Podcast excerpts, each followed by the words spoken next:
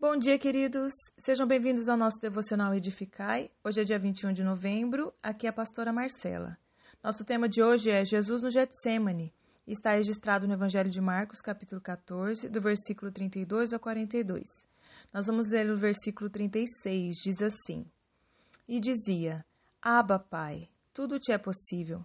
Passa de mim este cálice, contudo, não seja o que eu quero, e sim o que tu queres. O momento da morte de Jesus estava chegando. Ele havia cumprido com tudo o que havia sido escrito sobre ele, e assim celebrou com seus discípulos a última Páscoa.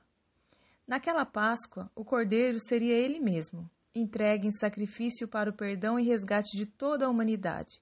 E Jesus estava pronto. O Evangelho de Marcos diz que Jesus foi com seus discípulos até um lugar chamado Getsemane para orar. E levando consigo Pedro, Tiago e João, ele sentiu uma grande tristeza e pediu para que eles ficassem orando enquanto ele se afastou e se prostrou para orar ao Pai. A oração de Jesus no Getsemane era movida pela angústia de quem carregava sobre si os pecados do mundo. Ele sabia o que o esperava e sentia tudo aquilo na pele. Passa de mim esse cálice, era o que Jesus queria. Mas não seja o que eu quero e sim o que tu queres, era o que ele faria. Algumas vezes temos o nosso momento no Getsemane, sozinhos, angustiados e com uma escolha: a nossa vontade ou a vontade de Deus. A nossa vontade vai sempre nos conduzir a um lugar de conforto, mas a vontade de Deus vai nos conduzir até a nossa missão.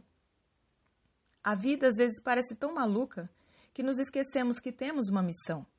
E de vez em quando teremos que renunciar à nossa vontade para que a vontade de Deus seja realizada. A oração do Getsemane nos mostra a humanidade de Jesus e mostra também o quanto o coração dele era obediente ao Pai, pois nem o medo, nem a angústia, nem a tristeza, comuns aos seres humanos, o fez retroceder. Ele sim deve ser o nosso exemplo. Deus abençoe você, tenha um excelente dia, em nome de Jesus.